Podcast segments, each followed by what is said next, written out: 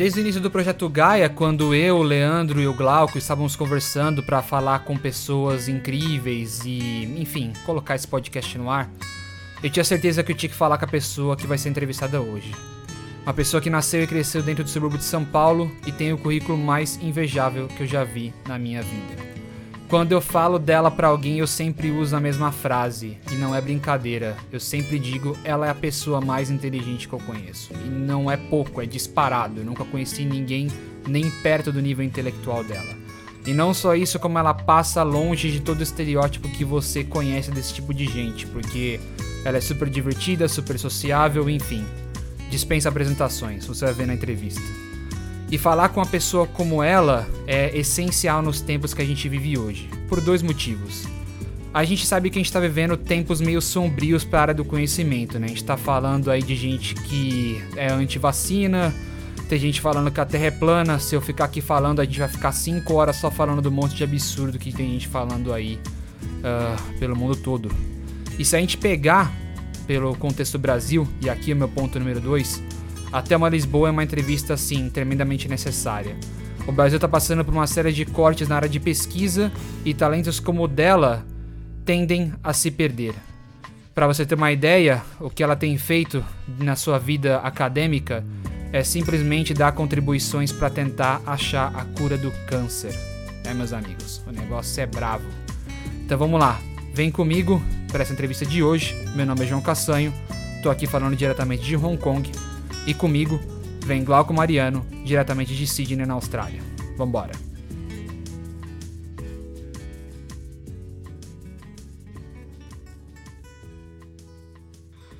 Bem, pessoal, vamos começar.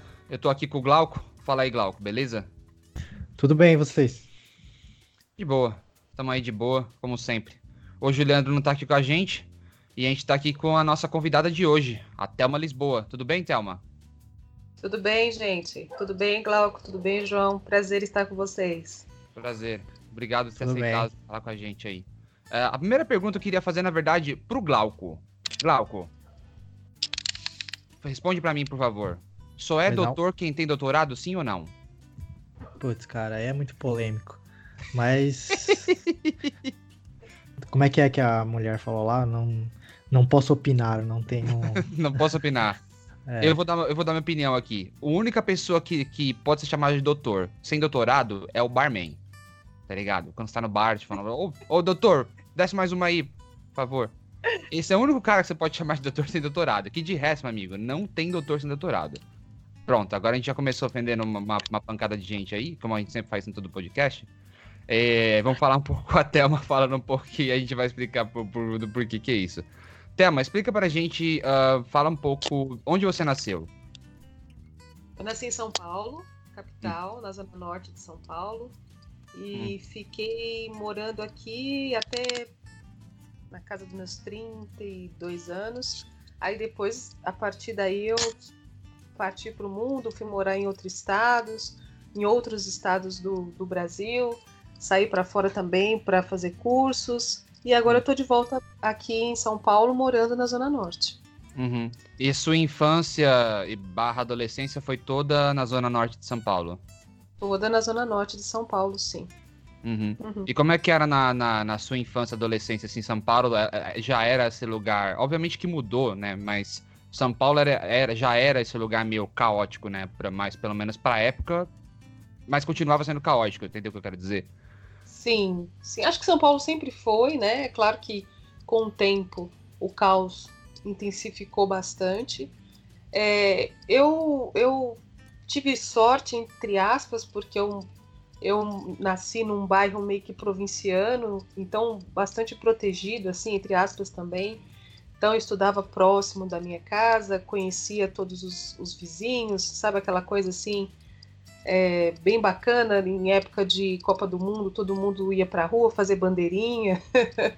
então uhum. eu tive a sorte de ter uma, uma, um início da minha infância muito saudável, muito bacana, sem muitos, sem muitos problemas, sem muitos traumas, né?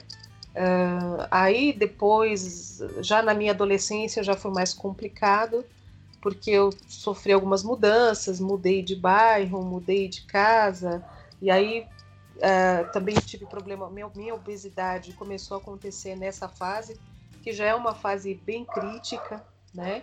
A uhum. fase da adolescência por si só é uma fase crítica, e no meu caso agravou-se por conta da obesidade que veio junto, né? Então uhum. aí a mudou de figura. Então a minha adolescência foi uma adolescência bem difícil. Não. E quando você se mudou, você se continuou, você falou, né, que continuou, se mudou para dentro de São Paulo, mas você foi só para outro bairro da Zona Norte. É isso? Não, eu cheguei, eu cheguei a morar durante alguns meses na Zona Sul. Uhum. Aí foi um ano que eu mudei três vezes de colégio, de escola, né, na época. Putz, então, putz. naquele mesmo ano, eu mudei três vezes. é, nossa. Para um, um, um, é. uma criança barra adolescente, isso aí é o inferno, né? É muito difícil. É muito difícil. Ainda mais se você for uma criança ou adolescente meio uh, introvertido, né? Putz, aí, aí vira um inferno na vida da pessoa, né? É, é um trauma. Foi um trauma. Foi uma fase difícil. Até que nós voltamos para a Zona Norte de novo, né? Minha mãe era, era cabeleireira então foi um dos maiores motivos, porque quando a gente foi para a Zona Sul, ela perdeu toda a clientela. Uhum. E ficou muito difícil a situação financeira. Então ela, aí meu pai e minha mãe decidiu voltar para a Zona Norte, onde ela já tinha bastante clientes. E aí a situação financeira deu aquela aliviada, e aí foi quando eu comecei de novo. Aí eu sentei, né, a minha uhum. vida aqui na Zona Norte e fui até o colégio, terminei o ginásio, o antigo ginásio, aqui uhum. na Zona Norte e depois passei para o técnico já. Uhum. E você, quando você estava estudando, você fez colégio técnico, né? Na época que não era nem separado na época, né? Você fez aquele colégio técnico, Isso. você fez colégio técnico em, em, em, que área você fez? Eu fiz técnico em eletrônica. Técnico em eletrônica. Eu fiz lá no colégio industrial, isso. Aqui também na Zona Norte. Uhum. Ok. E teve algum motivo específico pelo qual você escolheu eletrônica? É, na época foi um, campo de trabalho e também por eu gostar, né? Eu gostava da, da, dessa área, eu achava essa área interessante e parecia ser uma área bem promissora, né? Eu, enquanto fiz o meu, o meu técnico, eu trabalhei numa empresa de telecomunicação e lá eles fabricavam aqueles antigos modems, micromodems e tal. E eu me dei muito bem dentro da empresa, entrei como estagiária, saí como gerente técnica uhum. já fazendo engenharia na época, né? Uhum. Foi logo naquela época que você tem que fazer estágio obrigatório no técnico. Eu entrei na empresa e só saí só depois, na, na época da engenharia. Uhum. Então, assim, foi um curso assim que foi um curso interessante que eu gostei de fazer, porque eu realmente tinha interesse pela área. E naquela época parecia uma área promissora, como por exemplo hoje TI, né? É uma área que tem um campo grande de atuação ou coaching hoje em dia, fazendo hum. uma analogia. Né. Na verdade, a, é, a área de tecnologia. É, será, eu não vou dizer que foi-se a época, né? Porque na verdade não, não, não posso dizer isso, né? Mas eu uhum. entendo bem a relação que você está falando, assim. Hoje em dia, área também, para ser coach também, né, rapaz? Você pode ser formado em qualquer coisa. Você, coach, é, isso, é, coach é. é quântico, né? Coach é quântico. fala, bota umas frases motivacionais lá no, no Instagram tal. É, exato, exato. Com, uma, com umas aspas bonitas, uma fonte bonita. Sobe no é, Instagram. É, é, verdade. Agora o MEC está começando a prestar mais atenção nessa área, que é uma área de grande remuneração. Então é preciso ter um pouco mais de formação. É, entendi. E aí você passou a adolescência, você fez, é, como você falou, eletrônica, né, na adolescência. E, e aí você, você só, só pra mim tentar tá, tá, fazer uma, uma linha do tempo, com quantos anos você entrou na faculdade? Eu entrei na faculdade com 18. Com 18? 18 anos, o meu técnico foram de 4 anos. Então eu entrei uhum. com 14 anos no técnico e saí com 18. E aí já emendei a engenharia. Uhum. E como é que era, quando você estava, antes de a gente pular pra faculdade, eu quero falar, entender o seguinte, como é que era a, o seu estudo nessa época da, da eletrônica, como é que era? Porque eu, se eu me recordo bem, eletrônica, uhum. como você falou, fez uma boa associação com informática, não era bem uma coisa de mulher, digamos assim, né? Uhum. Hoje em dia, ainda bem que isso está acabando mais e mais, né? Mas uhum. eletrônica não era assim como TI, não era, era uma coisa predominantemente masculina. Era assim também quando você fez eletrônica? Sim, era assim. Era assim. É, ali eu já senti um pouco de preconceito na área com os próprios, com alguns professores, né? que Uhum. nos recebiam nas aulas práticas e nós tínhamos que montar circuitos e tudo mais. Então, existia assim, já era difícil, não tinham muitas mulheres naquela época na eletrônica, eram poucas meninas, Uhum. e, e nós sofríamos também, né? Sofríamos Poucas quanto? é Eu, no meu primeiro ano era eu e outra menina, e depois no meu segundo, do segundo até o último, foram fomos em quatro meninas. Mas todas chegaram até o final, é bom dizer isso, viu? Porque era uma sala predominantemente masculina no início e muito cheia, e no final todas as meninas se formaram. Quantas pessoas na sala no total, mais ou menos? Ah, naquela época, uns 30, uns 35 alunos, 36 alunos por aí. Nossa. Sala bem grande. É. É porque juntou, né? Chega no final, juntou todas as eletrônicas, então acabou ficando uma sala robusta. E aí, é, na formatura eram que, cinco, seis meninas e o resto homens, mas não chegou a 20 pessoas, não chegou. Teve muita desistência. Uhum. Muito. Nossa, proporção meio, meio bizarra mesmo, né? E, É. e como você falou, assim, né? Isso é uma coisa também que eu não, eu não, não consigo entender. Eu nunca entendi de onde veio essa associação meio bizarra de, de dizer que mulher não é boa em matemática. Eu, não, eu nunca, nunca entendi isso. Não faz. Por que, que não. Sei lá, enfim, deixa pra lá. Isso é uma outra discussão, mas, mas eu entendo o ponto que você falou do- de, de ter um pouco de preconceito. Por isso que eu perguntei até. Mas, enfim.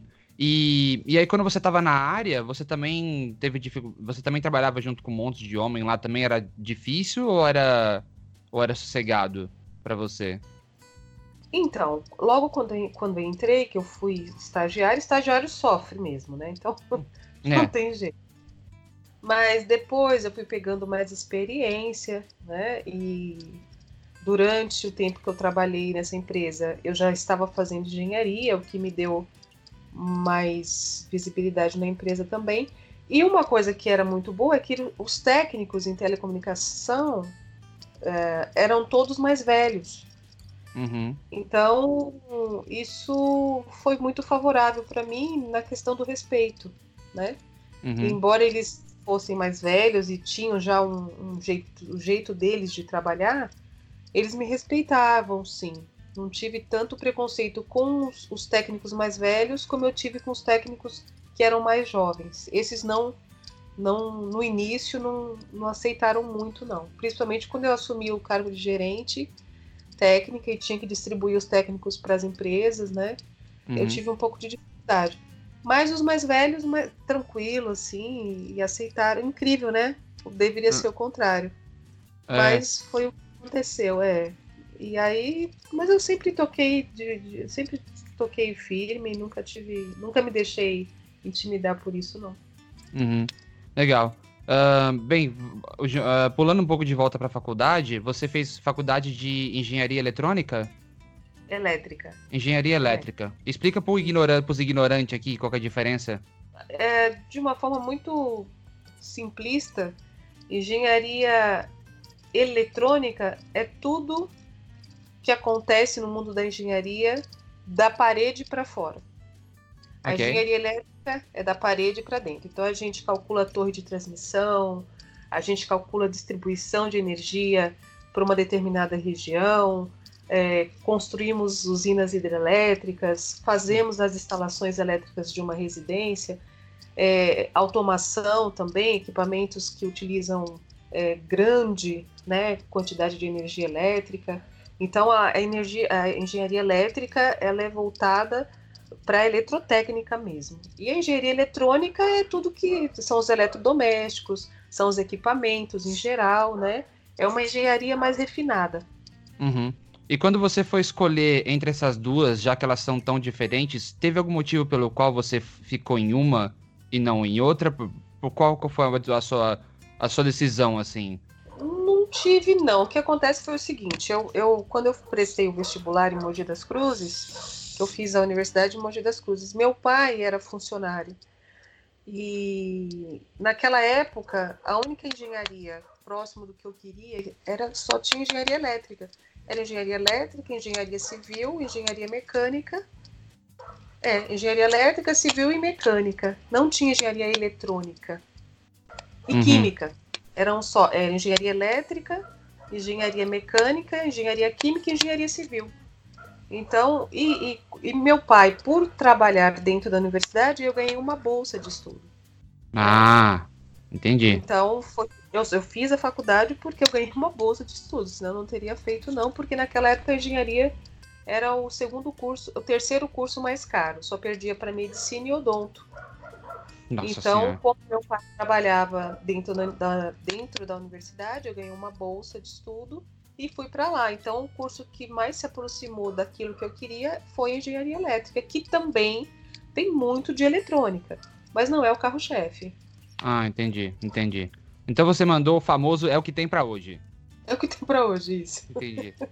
Foi. igual, igual nós aqui, a gente já contou no outro episódio aí, eu e o Glauco. o Leandro também contou que, na verdade, a gente mandou o que, que eu vou estudar, vou estudar o que tem pra hoje. Eu vou estudar isso aí. Não É. tem muita escolha, não. É, foi bem por aí. Mais ou menos isso. E dentro de, nesse período que você estudou, é, você estava certo de que era aquilo mesmo que você queria para sua vida? Ou porque assim, eu pelo menos quando estudava sempre pensava, ah, não sei se é isso que eu quero, mas como o próprio Caçanho falou, a gente meio que escolheu porque era o que tinha na época, que a gente achou como oportunidade pra gente na época, né? Você sentiu um pouco disso também enquanto você estava estudando? Ah, eu sinto isso até hoje. Acho que- Eu acho que todo mundo, né? É, Você eu jovem acho- que tá ouvindo, o jovem que tá ouvindo, você acha que o adulto de 30 anos ou mais sabe o que tá fazendo? A gente não sabe o que tá fazendo. A gente nunca Sabe, sabe o que gente. tá fazendo. Pois é. a gente se questiona o tempo todo, né? E eu sempre me questionei e eu me questiono muito. Então é uma coisa que eu ainda não, me- eu não tenho essa resposta até hoje. Eu- eu acho que vou morrer sem ter essa resposta. me questiono, sim, me questiono. Eu faço tudo com muito carinho, com muito amor, mas sempre me questiono com relação a várias, vários pontos. né? Hum. Então não Mas tinha. isso- cer- Resumindo, eu não, não tinha essa certeza, não. Me perguntava se era isso mesmo, porque é um curso. Na minha época, era, foi um, a engenharia era feita em seis anos. Eh, durante esses seis anos, os sábados, todos, todos os sábados, das 8 às 5 da tarde. Então era um curso muito puxado, era um curso eh, que exigia muito. Né? Hoje não sei, hoje parece que a engenharia diminuiu, é, é feito em cinco anos. E, mas na minha época foi aquela engenharia ainda muito antiga, nós fazíamos aula de desenho com nanquim. Pra né? quê? Nós tínhamos... É, nós tínhamos que fazer desenho técnico é, de projeções com nanquim. Né? Então, não é, nós não tínhamos AutoCAD naquela época. Então, foi uma engenharia assim bem Engenharia Roots. e robusta, foi trabalhosa. Então, é claro que eu me perguntei isso várias vezes. Né? Tá vendo, Glauco? Você, É, você que ficava aí nas festas na, na, na faculdade, se você fez engenharia É. nessa época, você não ia ficar bêbado nas festas, não, rapaz. Você Mas é, eu conversando com os amigos, assim, conheci algumas pessoas também que fizeram e algumas delas me falavam assim: é, é a área, a engenharia é a maneira mais difícil de ser pobre, porque o curso era muito complicado e comparado com outras áreas, assim, do mesmo nível, é a que pagava menos, assim. Então o pessoal fazia essa piada. Nossa. É verdade isso? Ou. Olha, né, é, é, pagar menos, eu não, eu não, eu, acho que se você perguntar isso para um amigo meu que se formou na mesma época, ele vai dizer que não, que ele tá legal. É, a grande maioria, né? Hum. Mas é, com relação à complexidade do curso, não, naquela época eu não via nada igual, assim, é co- coisa de louco mesmo. E é um curso que te abre, abre a sua mente e trabalha a sua mente de maneira que você consegue entender outras, outras áreas e outros campos com muito mais facilidade. Né? É muito interessante. Eu costumo dizer que a, a engenharia ela te dá habilidades para você trabalhar em outras áreas. Eu, eu acho que para o nível de dificuldade que nós tivemos, o salário ainda não, não chega à altura, não. É, hum, é, Aqui no Brasil. uhum, quis é. dizer né, fora do país, mas aqui no Brasil não. Mas ainda assim, os homens sempre ganham mais que as mulheres e os cargos mesmo, né, os cargos de, de chefia ah, são destinada, é, são cargos destinados aos homens ainda hoje. Hum. E é uma pergunta assim, quando você estava na faculdade, você fez, como você falou aí, seis anos bem puxado. E você continuou nessa empresa onde você estava, que você virou gerente durante todo o período da faculdade, ou você mudou, migrou para outro, outro trabalho? Como é que foi durante esse período de faculdade? Sim, aí o que aconteceu? No meio da. Quando eu estava acho que no terceiro ano da engenharia, a empresa abriu falência. E aí eu fiquei desempregada durante alguns meses e consegui um emprego de assistente administrativo no centro da cidade, no escritório.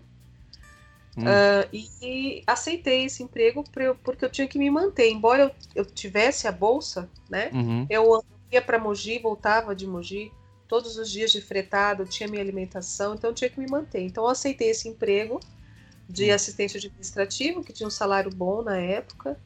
Então saí um pouco da área, acabei trabalhando um pouco na área administrativa e fiquei acho que dois anos, dois anos e meio. E aí no finalzinho do último ano eu saí para poder fazer estágio na área da engenharia. Uhum. E você foi estagiar em, em alguma. É porque, como eu, eu, eu, não tanto eu quanto o Glauco, a gente não entende tanto de engenharia, você saiu para fazer esse estágio numa empresa em alguma sub-área específica da engenharia? Em que, em que área foi isso? Então, eu saí para fazer estágio dentro da própria Universidade de Mogi das Cruzes. Eu fui trabalhar dentro do departamento de engenharia elétrica. Ah. E é, eu saí e fiquei trabalhando lá, trabalhava no departamento e trabalhava nos laboratórios, é, desenvolvendo é, é, testes, desenvolvendo experimentos para os alunos. Eu ficava, acabou que eu ficava, eu ia para a faculdade cedo, ficava o dia inteiro, trabalhava durante o dia e à noite e estudar na própria faculdade. Uhum.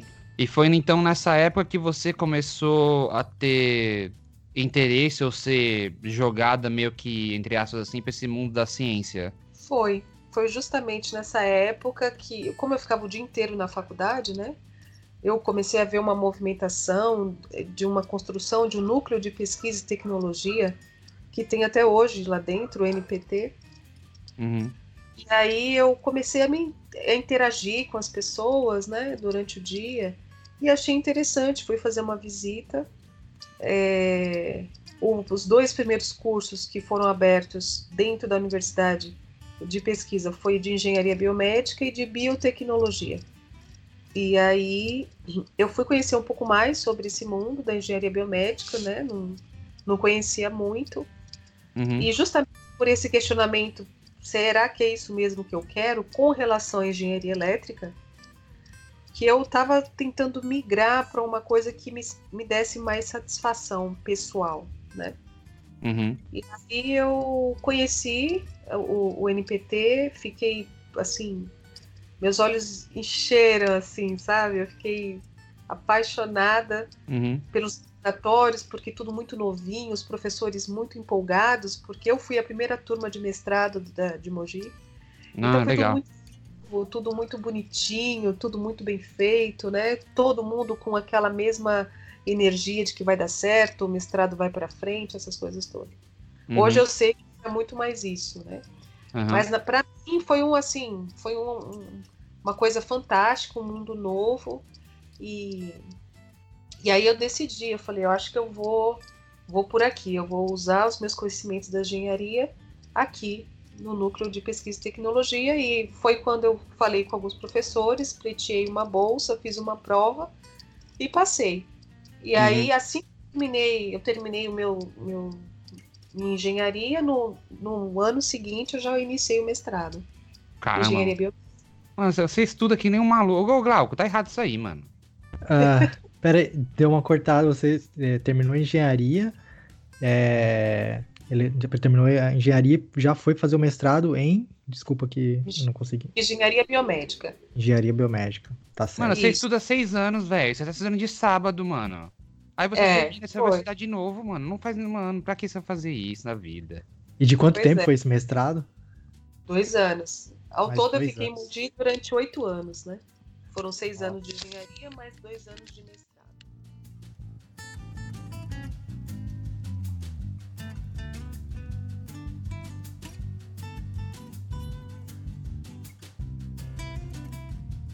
E qual que é a, a, Como você falou, você já deu uma, uma introdução assim, falando, né, que engenharia abre muito a sua cabeça para você estudar várias outras áreas, né? E, e aí você acabou indo para biomedicina. Em biomedicina, falando da maneira para os ignorantes aqui de novo, que você explicou a diferença entre elétrica e eletrônica, o que que faz a parte da biomedicina? O que que você estuda? Na engenharia, você fala biomedicina ou engenharia biomédica? Uh, aí, tá vendo? Tá vendo? Eu já não sei também, tem diferença entre os dois? É, então tem, porque o que acontece? Eu saí da engenharia elétrica e vim trabalhar na engenharia biomédica. Né? Então, primeiro uhum. eu vou falar dela. A engenharia biomédica é uma engenharia que é, ela desenvolve novas tecnologias ou, ou acaba aprimorando novas tecnologias na área da saúde e, e isso eu falo no âmbito é, razoável.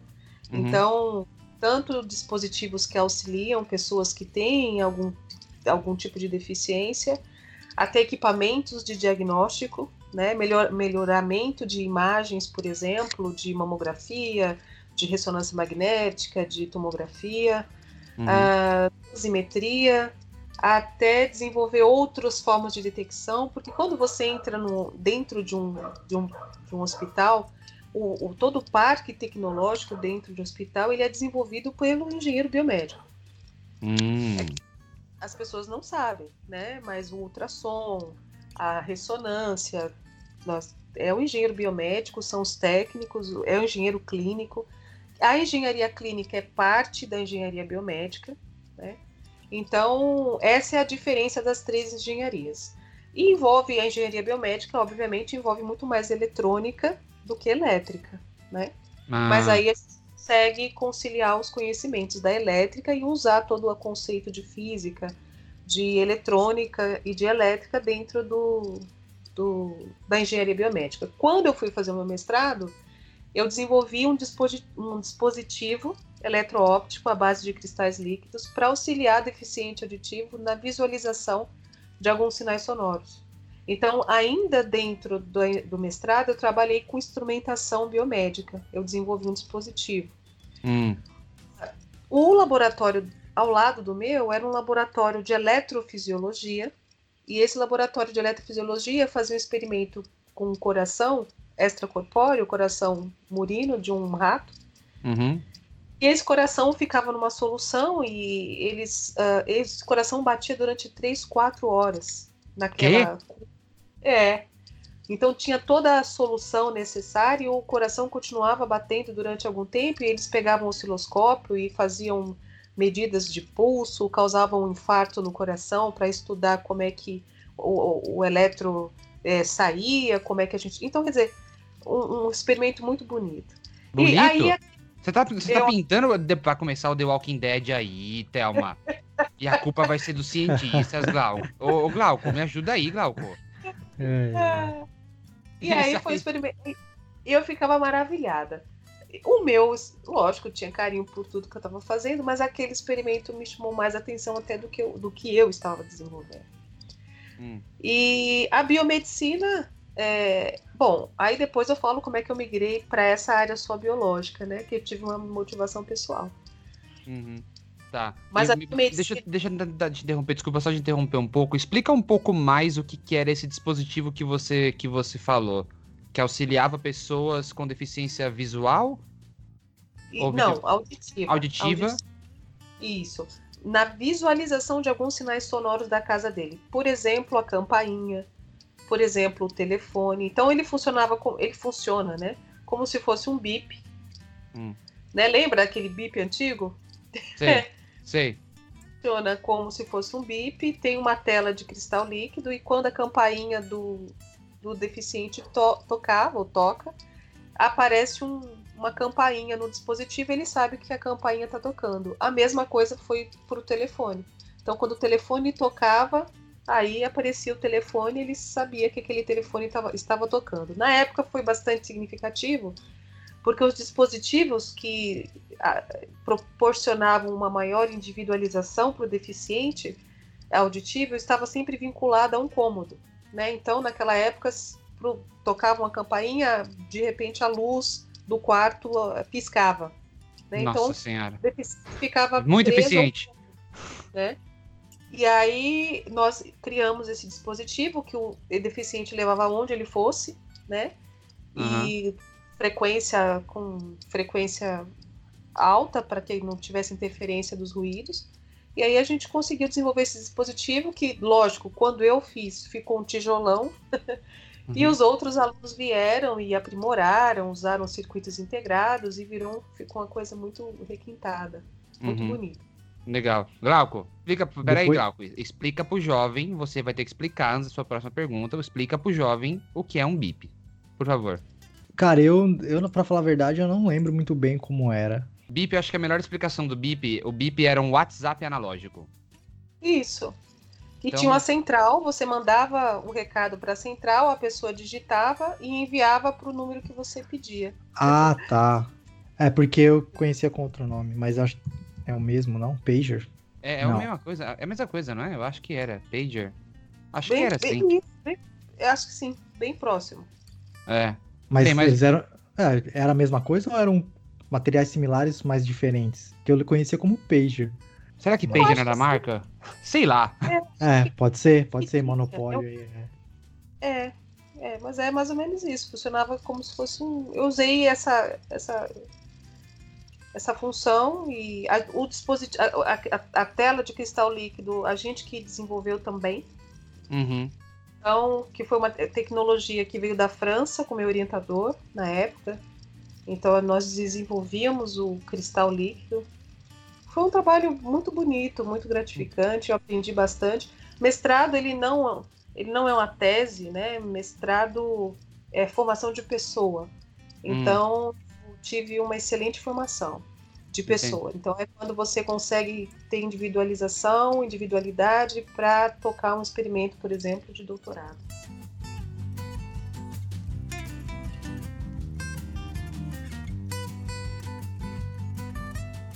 Entendi. E aí você olhando, você tentou, você fez esse dispositivo, ajudou pessoas com Uhum. deficiência, e aí você olhou o coração do rato batendo na outra sala e falou assim, eu quero fazer o The Walking Dead. Certo? Ah, e, e por que que você, qual que foi a sua decisão de migrar para esse outro estudo? então, o outro estudo, ele me chamou mais atenção, né? E é um, é, eu vi que era um trabalho de longo prazo, uma coisa que também me, me, me chamou bastante atenção, porque quando você trabalha com instrumentação, com instrumentação biomédica, você termina um, um dispositivo. No meu caso, eu terminei o dispositivo. Para eu fazer um doutorado nessa área, eu teria que escolher uma outra patologia ou desenvolver um aperfeiçoamento de um equipamento que já existe, e aí você tem que começar meio que do zero, né? E eu já tinha naquela época em mente em, em seguir uma linha de pesquisa. Porque se eu, por exemplo, para fazer esse dispositivo, eu tive que estudar tudo sobre audição, tudo sobre deficiência auditiva, né? Uhum. Então, se eu fosse trabalhar depois com, sei lá, com é, eletrofisiologia cardíaca, eu ter que começar do zero, estudando tudo sobre coração, tudo sobre potencial de ação, membrana. Então, assim, eu teria que começar sempre do zero, a estudar a patologia, a estudar o que a gente pode fazer para melhorar, para otimizar, enfim. E eu Uhum. sempre quis fazer uma linha de. Eu sempre quis trabalhar numa linha de pesquisa, né? Uhum. desenvolver uma de pesquisa a longo prazo, onde eu pudesse estar dando continuidade depois. Além disso, né, eu foi na época que minha mãe teve o primeiro infarto. Uhum. E na época foi aquele boom das células tronco, não sei se vocês lembram. Aqui no Brasil só se falava de célula tronco, célula tronco vai regenerar coração é, que sofreu infarto, célula tronco vai salvar pessoas com câncer, célula tronco ela era a salvação de Hum. todos. Isso foi mais ou menos em que ano? Você se, se lembra? Foi em 2002, 2003. Hum, acho, acho que eu lembro. Acho que, acho que eu lembro desse boom. Eu acho que eu lembro, sim. Foi, inclusive, o Oh. Brasil passou uma lei, não foi? Um dos primeiros países do mundo que passou Oh. uma lei de, de pesquisas com célula-tronco, não é? Isso, teve tudo isso. E aí, quando minha mãe infartou, ela teve um- uma lesão grave, parte do coração dela necrosou. E Hum. eu achei que tinha grande esperança dela fazer esse protocolo, entrar em algum protocolo. Entrei Uhum. em contato com algumas pessoas, não tive sucesso com relação a isso. Mas aí eu, como estudei bastante sobre as células tronco e comecei a ler bastante sobre as células tronco, é, quando eu já estava terminando o meu mestrado, eu, de forma autodidata, eu fui para a biblioteca, né? Uhum. E aí eu pensei, não, eu acho que uma célula tronco, se ela é capaz de se tornar um cardiomiócito funcional e regenerar uma parte do tecido lesionada, do tecido cardíaco, uma célula tronco também pode se tornar uma célula do sistema imune que reconhece o tumor e que pode estar eliminando essa lesão. E aí eu fui estudar o ABAS, fui estudar um livro de imunologia, fui estudar livro de bi- biologia molecular e escrevi um projeto. Escrevi um projeto com esse intuito de fazer com que a célula tronco se transformasse numa célula do sistema imune capaz de reconhecer uma lesão e capaz de eliminar essa lesão através de todo o repertório, de toda a maquinaria imunológica que, que acontece, né? E aí Uhum. começou a luta, né, meninos? Deixa- Aí começou a luta. Deixa eu tentar fazer. Deixa eu eh, te interromper fazendo uma pergunta assim. Você, eh, pela curiosidade, acabou migrando para esse estudo de células tronco quando o negócio estava explodindo no Brasil, que a gente até comentou da, da época que passou aquela lei e tal. Explica pra gente um pouco por que, que células tronco são importantes. Deixa eu ver, se- deixa eu dar minha. O que eu entendi na época, como ignorante, Uhum. era que células tronco era uma coisa, uma célula meio mutante e ao mesmo tempo regenerativa. É, Isso é verdade? Por que, que células tronco ficou do nada assim tão importante? Todo mundo, como você falou, todo mundo apostando em célula. O que, que, que é? Por que, que- por que isso? a célula tronco, ela, ela, faz, ela, ela, ela faz parte do, de todo o nosso repertório celular. Então, é uma célula. Por que, que a célula tronco ela se diferencia das outras células? Porque a célula tronco ela tem a capacidade de autorrenovação e tem a capacidade de diferenciação. Então, ela tem a capacidade de gerar uma célula, uma célula igual a ela, com as mesmas capacidades que ela, e ela tem a capacidade de gerar uma célula diferente dela, com a capacidade menor que a dela. E ela é uma célula que tem um- um- um- uma taxa de sobrevivência muito maior do que as outras, porque ela fica geralmente quiescente. O que significa isso? Ela Hum. não entra é, no ciclo celular. Né? Ela só entra no ciclo celular quando é solicitada, quando é necessário. É Hum. uma célula importante que faz parte lá desde do, do, do, do encontro do óvulo com o espermatozoide, que forma um blastocisto, e ali a gente tem células totipotentes que formam o corpo todo, e conforme a diferenciação e conforme a, a- o embrião ele vai se formando, essas células elas vão por, perdendo a totipotência e vão se tornando pluripotente, então elas acabam desenvolvendo alguns órgãos, e aí elas passam a ser multipotentes, desenvolvendo alguns tecidos, e depois células diferenciadas, que é o que caracteriza uma célula e diferencia uma célula, por exemplo, um fibroblasto, de uma célula endotelial. Uhum. Né? Então, mas é todo esse caminho. Existe uma célula tronco em cada tecido e essa célula tronco ela serve para regenerar e para é, preservar a homeostase tecidual. Por exemplo, se você é, sofre um corte na sua, na sua mão, alguma coisa assim, é, você vai perceber que aquilo, aquela região ela vai ficar inflamada porque existe uma resposta imunológica e depois automaticamente aquele, aquela ferida ela vai, vai fechar, vai cicatrizar e com o tempo, muito possivelmente, aquele, aquela, aquele, aquela mancha, aquele sinalzinho vai passar. É, Para que esse- essa regeneração aconteça, as células tronco elas têm que estar presentes naquele tecido, gerando mais células para que aquele tecido seja recomposto. Isso a gente chama de homeostase celular, manter o tecido íntegro. Hum, entendi. Célula- Então, na verdade. Aquelas, agora sem querer te interromper, já te interrompendo, pode- pode falar. Eu, eu sempre trabalhei com célula tronco adulta. Célula tronco adulta é aquela célula que ela não tem a totipotência, como o blastocisto tem, mas ela é uma célula que tem bastante potencialidade. E é uma célula retirada da medula. hum, A célula embrionária é uma célula retirada do embrião, da massa Tá. embrionária. Então, por isso que teve aquela polêmica toda, o embrião já tem alma, entrou religião, entrou Ai meu, ética. ai, meu Deus, pessoal chato do caramba.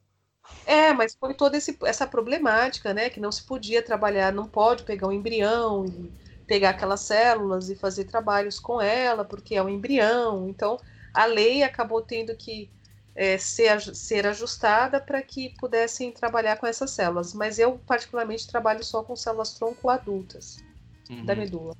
Entendi. Então, poderia, a gente poderia considerar que células tronco são basicamente um ponto de restauração do seu corpo, porque quando você deu o exemplo da, de quando você faz um corte, tem que ter uhum. alguma coisa que tem uma espécie de memória do que, que é o estado correto daquele, da, da sei lá, parte do ambiente. Então, por isso, quando você faz um corte, tem algo que sabe que aquele corte não deve estar ali, e ele restaura aquilo fechando aquela ferida. Exatamente. Mantém a homeostase tecidual. É um exemplo, né?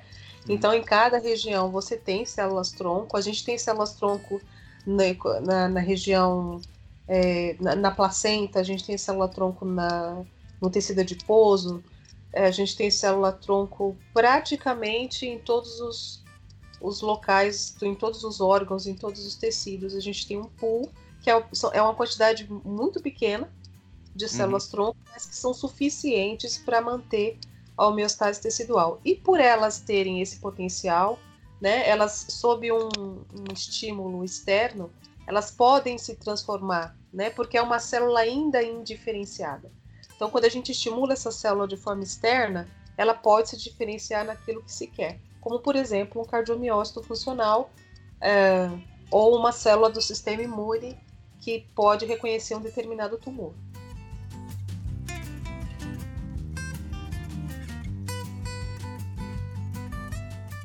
Hum, entendi. Quer fazer uma pergunta aí, Glauco? Você falar alguma coisa? Ah, sim, ela citou um pouco antes aí a questão do, do câncer em si. Você chegou a fazer alguns estudos é, mais profundos em relação a isso? Sim, no meu doutorado eu, é, eu estudei o melanoma, né? Meu modelo de estudo foi o, meu, o melanoma. O melanoma é um tipo de câncer de pele, é o tipo mais agressivo de câncer de pele é a transformação maligna das células de melanócitos, que são responsáveis pela nossa pigmentação. Uhum. E, além disso, estudei todo o processo de tumorigênese, formação de tumor, metástase, angiogênese, enfim, toda a complexidade que, que o câncer traz, né? E uh, quando vocês quando vocês fez esse, esse estudo, é, teve alguma motivação pelo qual você acabou estudando câncer de pele ou, ou, ou, não? Foi na verdade orientador? Como, como é que funciona? Porque você contou a história de como você foi migrando de um lugar para outro, né? E aí você acaba, uhum. acabou contando um pouco da sua mãe que teve um que teve um, um, um problema no coração tal. Mas aí você acaba uhum. pulando para a área de estudo de câncer de pele. Teve alguma Isso. motivação? Teve, sim. Eu escrevi o projeto que envolvia realmente células tronco, sistema imune e câncer, mas na época câncer de mama. E eu, é, para eu poder ingressar no meu doutorado, foi muito difícil, por conta da minha graduação, né? Então eu, uma engenheira eletricista, querendo trabalhar com células do sistema imune, células tronco, enfim. E aí é, eu, eu tive muita relutância na USP, em todas as universidades que eu fui.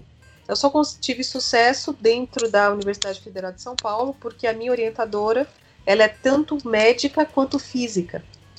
Hum. Então ela, ela me recebeu muito bem. Eu, eu, eu, fiz o meu doutorado dentro do departamento de biofísica, né? E, e aí eu levei o meu projeto para ela e ela abraçou a causa. Entretanto, eu tive que fazer dois anos de estágio dentro da Escola Polícia de Medicina na época era uhum. Escola Paulista de Medicina ainda. Eu fiz dois anos de estágio, eu tive que fazer matérias de graduação como ouvinte, para poder depois ingressar no doutorado. E o que, que foi que me motivou a mudar? É que, na realidade, a, a proposta era a mesma no início, só que o câncer de mama ele é muito delicado, né? Principalmente quando a gente vai trabalhar com um animal. Uhum. Então, é, eu conheci um professor do, do departamento de imunologia e ele me aconselhou que eu trabalhasse com uma lesão mais fácil de manipular e mais fácil de visualizar também. Né? Uhum. Então ele tinha um, já tinha vários trabalhos publicados e aí ele me convidou a trabalhar com essas células de melanoma uh, e eu aceitei mas a proposta ainda continuou sendo a mesma, só que no decorrer do tempo a gente viu que era uma proposta muito grande para ser realizada em quatro anos. Aí tivemos algumas modificações e depois saiu o doutorado. Nossa senhora. Mas é, outra coisa que eu quero entender, eu quero fazer uma pergunta que você citou câncer de mama. Pode ter a ver também, eu não sei se isso é verdade, tá? Eu vi isso de um, de um, de um outro amigo cientista que eu tenho. É verdade que, que uh, na maioria das vezes, não, na, não, eu não sei, eu vou só, só jogar informação se me fala se é verdade, não vou nem falar na maioria.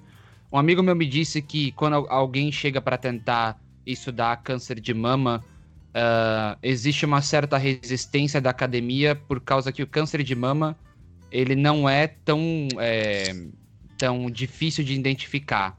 Então ele disse assim, ah, por isso que tem tanta campanha de câncer de mama, porque o câncer de mama é, ele é muito fácil de se identificar antes. Então, quando chega algum cientista na academia tentando estudar câncer de mama, na verdade, tenta-se direcionar ele para outro tipo de, de câncer, porque são mais difíceis de identificar e são mais difíceis, não tem tanto estudo relacionado na área. Bem, o que ele disse foi mais ou menos isso. Isso, isso é verdade ou isso, é, isso é mentira? É, eu não senti esse tipo de resistência. É, a resistência não foi por conta disso, né? Porque como realmente eu estava vindo, migrando de uma área completamente diferente. E o câncer de mama, eu, eu iria, eu trabalhei com, com camundongo, né? Então, hum. a, a, o camundongo fêmea, ele tem várias, ela tem várias é, tetas, né? Então é difícil você controlar o câncer numa só. E entre uhum. outras. É, eu acho que todo estudo que é realizado com relação ao câncer de mama ele é bastante relevante. O que uhum. eu vejo, o que eu vejo dentro da Escola Polícia de Medicina e agora da Universidade Federal de São Paulo é que todo trabalho que é desenvolvido com relação ao câncer de mama ele é muito bem aceito. Ele tem uma grande relevância pela sua, pelo seu alto índice né, de, de, de, de incidência, pela sua alta incidência, aliás. Uhum. Então é um câncer que é muito. É, todos os estudos são muito bem-vindos. O que é claro que existem muitas perguntas que já foram respondidas, mas eu ainda acredito que tem muitas perguntas a serem respondidas com relação ao câncer de mama. Uhum. E ainda mata muito, é muito grave, as terapias nem sempre são eficientes, então eu acho que ainda falta muito estudo. Eu, não, eu nunca senti esse tipo de rejeição, não, muito ao contrário. Uhum. Você teve um período que você fez esse estudo, teve um início e um final, você continua estudando isso. É, é óbvio que para esse tipo de coisas nunca vai, não, a gente nunca vai parar de, de tentar descobrir algo relacionado, mas no seu caso específico, a sua, o seu estudo chegou a um fim ou você continua estudando isso? Não, eu estudei, né? a gente isolou e car caracterizou uma subpopulação de células de melanoma com características de células tronco. Então a gente usou toda a teoria da célula tronco para estudar uma subpopulação dentro da massa tumoral que parece ser as células mais agressivas da lesão e serem responsáveis também pela metástase. Então, meu trabalho de doutorado ele acabou mais ou menos identificando essa subpopulação. E no meu pós-doutorado, aí eu já trabalhei com uma prevenção do melanoma. Com a gente, eu fui para o Rio, trabalhei na COP e lá a gente validou o ultrassom para a detecção precoce dessas lesões de melanoma é, de forma em tempo real, de forma não invasiva. E eu, depois que eu estudei o câncer, né, depois que eu estudei o melanoma e vi a agressividade do melanoma, eu tive a oportunidade de fazer um trabalho paralelo com a clínica lá no Hospital São Paulo. E eu vi é, como o melanoma era muito agressivo e é muito agressivo, com uma curva de sobrevivência curta, quando em estágio avançado, eu achei que é, um, uma forma de diagnóstico precoce em tempo real para esse tipo de lesão aumentaria significativamente a curva de sobrevida do paciente, que foi o que me motivou a ir para o Rio e validar esse, essa técnica, que ainda não está na clínica, mas está a caminho. Uhum. E realmente, depois eu, eu, eu fiz todo esse, esse trajeto, fiquei cinco anos no Rio, eu me mudei para Santa Catarina, mas lá eu trabalhei como coordenadora de novo núcleo de engenharia biomédica, então eu trabalhei mais na parte de formação, gestão, né? Gestão de pessoa, de é, formar, de desenvolver os laboratórios necessários e também início da pesquisa e extensão dentro da faculdade. É, foi uma parte mais burocrática, né? Uma parte mais de gestão mesmo, de coordenação. Uhum. Fiquei lá durante alguns meses só e resolvi vir voltar para São Paulo. E hoje eu trabalho no, no, na, no laboratório de medula óssea e células tronco, ah. dentro da Universidade Federal de São Paulo.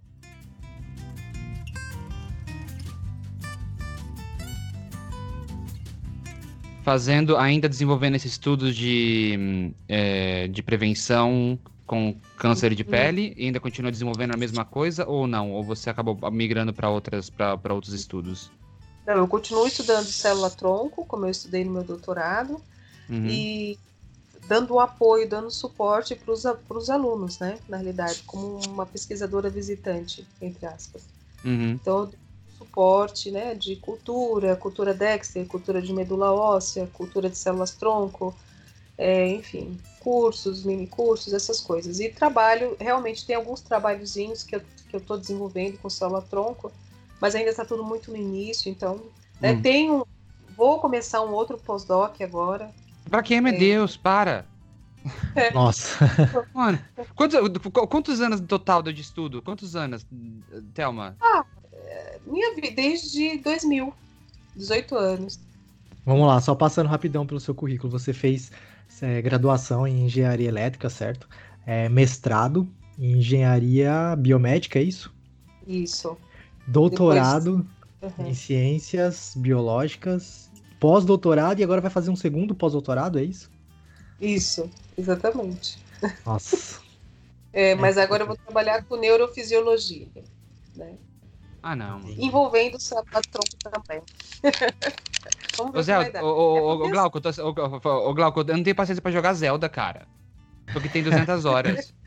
É eu não tenho paciência pra jogar Zelda, mano. Não, é muita coisa. A gente reclamando aí da nossa graduação aí. Eu que sou tecnólogo ainda. Sou há 10 anos aí de estudo. É muita coisa. Nossa. 10, mano, desde 2000, mano, vai fazer 20 anos, cara. Cara, não tem como. Ah, desde não. 2000, é verdade. Desde 2000. Nossa, 20 anos, tô perdido no tempo. Nossa. É. Nossa, mano, sem condições total. Oh, deixa, vamos pra, deixa eu fazer uma, umas, umas perguntas de ignorante aqui. Você, uma coisa que me chamou a atenção quando você falou sobre o seu estudo de, de melanoma de câncer de pele, você falou que está desenvolvendo algum, alguma coisa para ajudar na prevenção, né? E eu escutei também desses uhum. papos de. Escutei papo de bar, por isso que é bom perguntar para quem entende, né? Que, que 80% dos cânceres são curáveis se detectados no tempo certo. Essa afirmação é verdade? É por isso que se investe tanto e até você também está investindo seus estudos na detecção para tentar eh, detectar isso no tempo certo? É verdade. As chances aumentam bastante quando você consegue diagnosticar uma lesão ainda em estágio inicial, que a gente chama in situ. É, é, as chances da terapia ter sucesso, as chances de uma remoção com sucesso é muito maior do que quando o tumor já está no estágio avançado, quando o tumor já apresenta vascularização, e aí provavelmente já tem sítios secundários da lesão. Então, realmente, quando você é, consegue o diagnóstico precoce, é, o tratamento e a terapia tem grande chance de sucesso. Não é uma verdade absoluta, porque às vezes realmente, infelizmente, não tem esse sucesso, mas na, eu vou te dizer, na uma boa parte dos casos, é, o, o resultado é bem satisfatório. E, Thelma, te perguntar, você chegou a fazer algumas palestras é, até no exterior, né? Quais foram os temas que você apresentou? Uh, eu apresentei a, a, o meu a validação da, bio, da biomicroscopia ultrassônica é, na detecção de lesões de melanoma. Eu apresentei também a, a caracterização das células tronco e o papel do estresse oxidativo nessas células, porque a gente acaba fazendo cultura de longo tempo, né? e essas células acabam sofrendo um estresse oxidativo. Então eu acabei fazendo alguns estudos a respeito disso.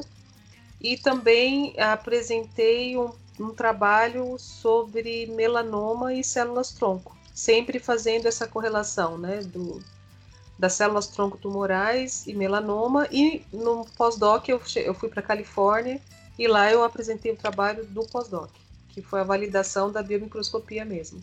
E fiz um internacional também, que eu apresentei uma outra, porque assim, conforme a gente a gente é, adquire resultados satisfatórios, com uma estatística satisfatória, a gente vai apresentando esses resultados em congressos uhum. nacionais e internacionais, né? Então, durante o meu pós-doc, eu fiz dois congressos internacionais e do meu doutorado eu fiz três congressos internacionais. Uhum. E fui apresentando partes dos resultados que foram, que foram sendo validados, que foram aparecendo, que eram realmente significativos para a comunidade científica. Uhum. E como surgiu essas oportunidades, assim? Só para entender melhor como funciona para a gente que não, não tá por dentro dessa, dessa área, assim. Então, os congressos, eles são sempre divulgados para a área científica e se o seu trabalho está dentro do escopo do congresso, você manda um resumo do, do seu trabalho ou dos resultados que você quer apresentar. Esse resumo ele é avaliado e aí eles decidem se você vai ou não apresentar esse trabalho no, no, no, no, no Congresso, escolhem um. São vários tópicos, então você fica em um dos tópicos que tem mais a ver com aquela área, uhum. com aquele tema, e você apresenta oralmente. Geralmente no doutorado e pós-doutorado são apresentações orais, as outras são a apresentação de pôsteres. Né? Hum. Esse, o, que ser, o que seria a apresentação de pôster? A apresentação de pôster é mais tranquilo, porque você faz um pôster, um banner com hum. objetivo, introdução, objetivo, material e métodos, resultado, discussão, conclusão. Uhum. E aí, isso tudo dentro de um banner. E aí você vai explicar. E aí, é, é, no, nos congressos, tem as feiras, né, dos painéis. Uhum. Então, cada. A gente tem quatro, cinco horas de palestras orais. E depois, na hora do café, tem os banners que a gente vai visitando os banners, pergunta para os pesquisadores, para os cientistas, quais são os resultados relevantes, e aí eles vão explicando mais tete a tete, pessoa a pessoa, não uma apresentação oral para um, um público grande, entendeu? Uhum. Entendi, Essa entendi. É, é mais tranquila a apresentação de pôster do que a apresentação oral.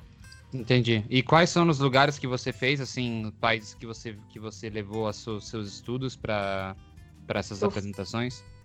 Eu fui para São Francisco, eu fui para Califórnia, né? Eu fui para China, eu fui para Áustria, Londres. Que, que, lugar da China você foi? Xangai. Xangai. Para e... para Áustria você foi para Viena? Eu fui para Tirol primeiro, Innsbruck, e depois eu fui para Viena. Sim. Pra gente poder encerrar aqui, é, primeiramente, bem, já queria agradecer você de antemão por, por toda essa aula que você deu pra gente, assim, meu, maravilhoso.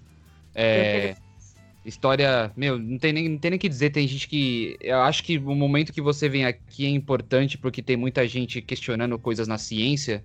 E, e eu e queria até te perguntar isso, na verdade, pra gente encerrar por que, que você acha que a gente está vivendo esse momento mundial, assim, de pessoas questionando a ciência? Que, que, qual que é a sua opinião como cientista? Eu não Tem gente falando que a Terra não é redonda. Tem gente falando que a Terra não é redonda. Mano do céu, não faz nenhum sentido. Mas enfim, fala aí. Então, eu, eu, eu não sei se... Eu não sei muito sobre esses questionamentos, né? E também, é, é assim, a, comuni a comunidade científica, ela não para, né? A uhum. comunidade científica, ela anda independentemente dos achismos. Então a gente trabalha com dados, com fatos e com resultados reais. É, então as, cada um tem o direito de acreditar naquilo que quer, né? A gente trabalha com resultados, com fatos e uhum. experimentos sérios, né? Então é, as pessoas criticam, eu não sei, as pessoas é que aquilo, né? Também tem uma outra ver... eu, eu também vejo por um outro lado, a pesquisa ela não tem alcance para o público. Uhum. É difícil você ver no Jornal Nacional, que é aberto, falar de uma pesquisa relevante. Né? Uhum. É uma outra vez que você vê um laboratório sendo é, destacado aí por uma descoberta ou, ou, coisa assim. Isso é errado. Eu acho que a ciência ela tem que ser para todos. Eu acho que se as pessoas tivessem mais contato com a ciência, talvez elas questionariam muito menos, porque elas saberiam muito mais. Eu uhum. acho que todo questionamento é muito válido quando ele é embasado. Quando ele não é embasado, são só achismos. Então a gente não pode perder tempo com isso. Né? Uhum. A gente tem problemas mais. Então, acreditar ou não é uma questão muito subjetiva, muito pessoal. A gente trabalha com dados, com resultados sérios, e é isso. É. Eu costumo, eu acho, eu, eu, eu, comecei a adotar uma frase que eu vi no, no, no stand-up do Rick Gervais, que é aquele hum, comediante que fez o The Office. Uhum. Primeiro The Office, ou The Office inglês, né? É, e ele fala uma frase que eu achei maravilhosa, que tipo assim, ele fala assim, você tem direito de ter a sua opinião, mas você não, mas isso não significa que você tenha a verdade. Isso, né? exatamente. É exatamente, né? Então é por isso que a gente a gente questiona sim resultados, a gente questiona experimentos que a gente não reproduz, né? Um experimento de, de um experimento válido é aquele experimento que eu consigo reproduzir. Né? Aquele, o que o cara fez lá na China, o que o cara fez lá em Bangladesh, eu consigo fazer aqui no Brasil. Então, esse resultado é esse resultado fidedigno. É, uhum. os outros, e aí a, a, gente trabalha com isso. Então, a ciência muda bastante, as tecnologias elas vêm, estão vindo com tudo, né? Uhum. Com a biotecnologia está vindo com tudo. Então, assim, agora com essa impressora 3D, órgãos vão ser feitos com impressos, né? Então, existe aí um, uma gama aí de possibilidades enorme né, uhum. na, na, tecnologia e na biotecnologia. É, os questionamentos, ele, eu, respeito todos, né? Eu respeito todos os questionamentos, só que tem que ter embasamento científico para a gente poder discutir. Se for só achismo, aí não dá. É. é, inclusive, ela falou uma coisa importante aí que não é só o, o, fato ele não vem só de apenas um estudo, né? Então, às vezes, uma, uma, uma, pesquisa é divulgada que um, uma pessoa fez um estudo e conseguiu aquele resultado, só que aquilo não foi constatado por outros grupos. E às vezes também nós tomamos base como isso sendo a verdade, e, e é, acho que passa um pouco desses dois lados, as pessoas que vivem só do achismo e muitas pessoas também que acham que apenas um estudo divulgado aí é, é a real disso. E aí depois vem com a tese, ah, mas a ciência errou aqui, porque isso saiu, depois quando foram provar esse caso, não era bem por aí, né? Isso acontece e... muito. Exato. E tanto acontece como é, tem, temos alguns casos de pesquisadores, cientistas é, renomados que vieram a público e pediram desculpa, né? Porque acabaram dizendo que desenvolveram coisas, que acharam resultados que não eram fidedignos, porque foram fazer em outros locais e não conseguiram. Então é importante você fazer seu trabalho com bastante respeito e, e repetir várias vezes para que isso realmente possa ser citado em outros trabalhos. E a gente trabalha com isso, né? Com citação de citação. Não adianta você fazer um trabalho e esse trabalho ficar guardado na gaveta e ninguém nunca usar. É importante que esse trabalho seja citado em outros trabalhos e os outros trabalhos citados em outros trabalhos, e é assim que a pesquisa funciona. E agora, os questionamentos, eu não sei, geralmente são crenças, eu, não sei bem, não, eu, não, eu não entro muito nesse mérito, porque acreditar ou não é muito pessoal, né? Muitas pessoas me perguntam assim, Thelma, é claro que já tem a cura do câncer. Vocês é que não querem falar. É, falando. Nossa senhora, que besta, que, que idiotice. Fosse, se, o câncer é tão complexo, é, ele, ele traz tanta complexidade que se isso fosse verdade, seria uma coisa maravilhosa para todo mundo. Tem cientista morrendo de câncer. Então, se ele soubesse a cura, ele usaria. Não, Mas, e... é, é, não temos a cura. Não, não, ah, não. O câncer ele é muito individual. A terapia que, que funciona para um paciente com a mesma lesão não funciona para outro. O organismo não aceita, o sistema imunológico não aceita. Então, quer dizer, é muito complexo. Não, não tem. Ainda não. É. É, tem muitas respostas já para muitas perguntas, mas uhum. ainda tem pergunta para ser respondida.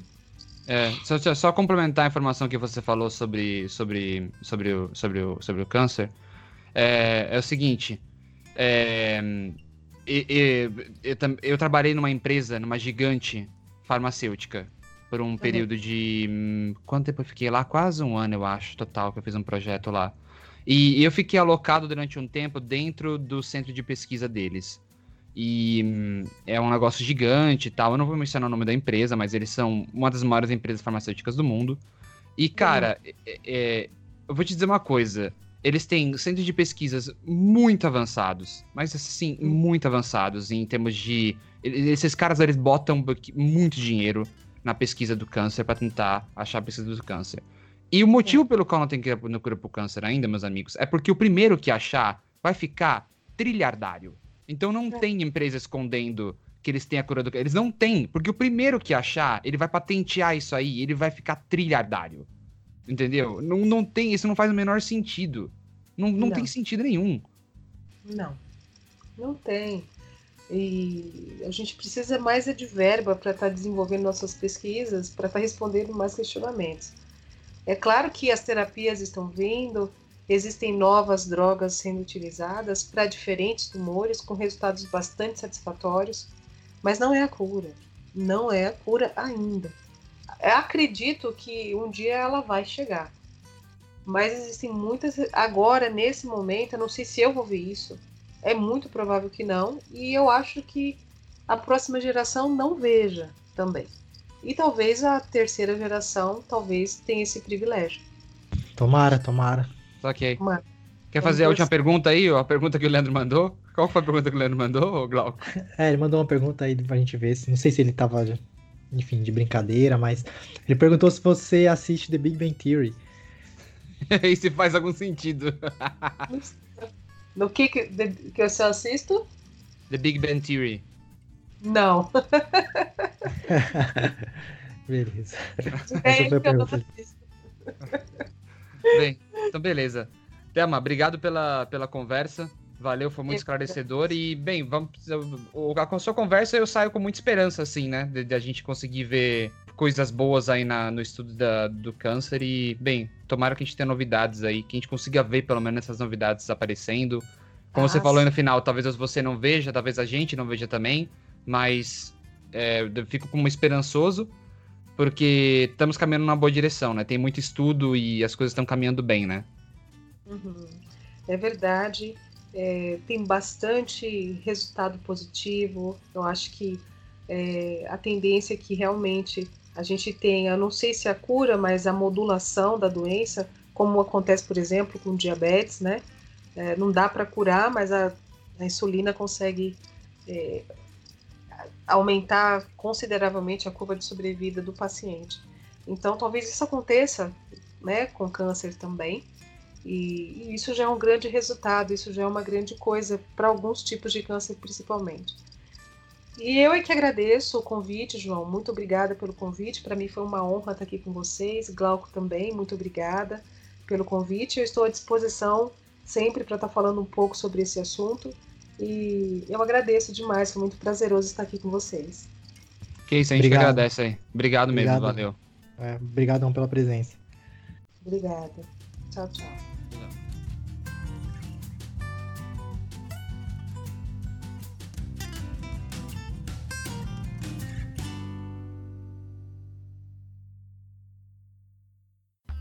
Projeto Gaia Podcast é patrocinado pela MEM Oliveira Instalações Hidráulicas e Elétricas. A família Oliveira atua no ramo há três gerações. Juntos, os irmãos Manuel e Marcelo somam quase 50 anos de experiência em manutenção residencial, predial e industrial, encanamentos, desentupimentos, serviços de elétrica em baixa e alta tensão e também instalação de câmeras de segurança. Se você mora na Grande São Paulo e está precisando de auxílio em elétrica ou hidráulica, acesse o site memoliveira.com.br. Repetindo, memoliveira.com.br e solicite um orçamento. Você pode também ligar para o número 11 9 8842 1797 e falar diretamente com eles.